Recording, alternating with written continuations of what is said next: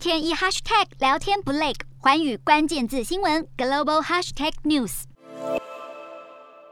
拜登一年一度的国情咨文，此时此刻当然聚焦乌俄战况。议员们不约而同穿着或别上蓝黄色衣服与胸针，以示支持乌克兰。拜登更特地点名与会的乌克兰驻美大使，现场掌声响起，第一夫人吉尔温暖送上大大拥抱。拜登话锋一转，痛批普丁执意出兵为世所不容，斩断俄罗斯拼军事科技的经脉还不够。拜登持续扩大经济制裁，也讲得很清楚，不管现在未来都不会派一兵一卒到乌克兰与俄军作战，除非普丁挥军西进。只是西方制裁俄罗斯无可避免，将继续推升能源与物价。如今美国通膨飙到四十年来新高，已经把拜登支持度打到新低，剩百分之三十七。眼看十一月其中选举在即，拜登不得不腾出篇幅琢磨民生经济，释出战略储油，希望能缓解通膨。拜登的第一场国情咨文，按照往例本该聚焦在内政经济，没想到人算不如天算，俄罗斯侵略乌克兰让情势骤变，内外交迫，看来拜登的第一场期中考成绩堪忧，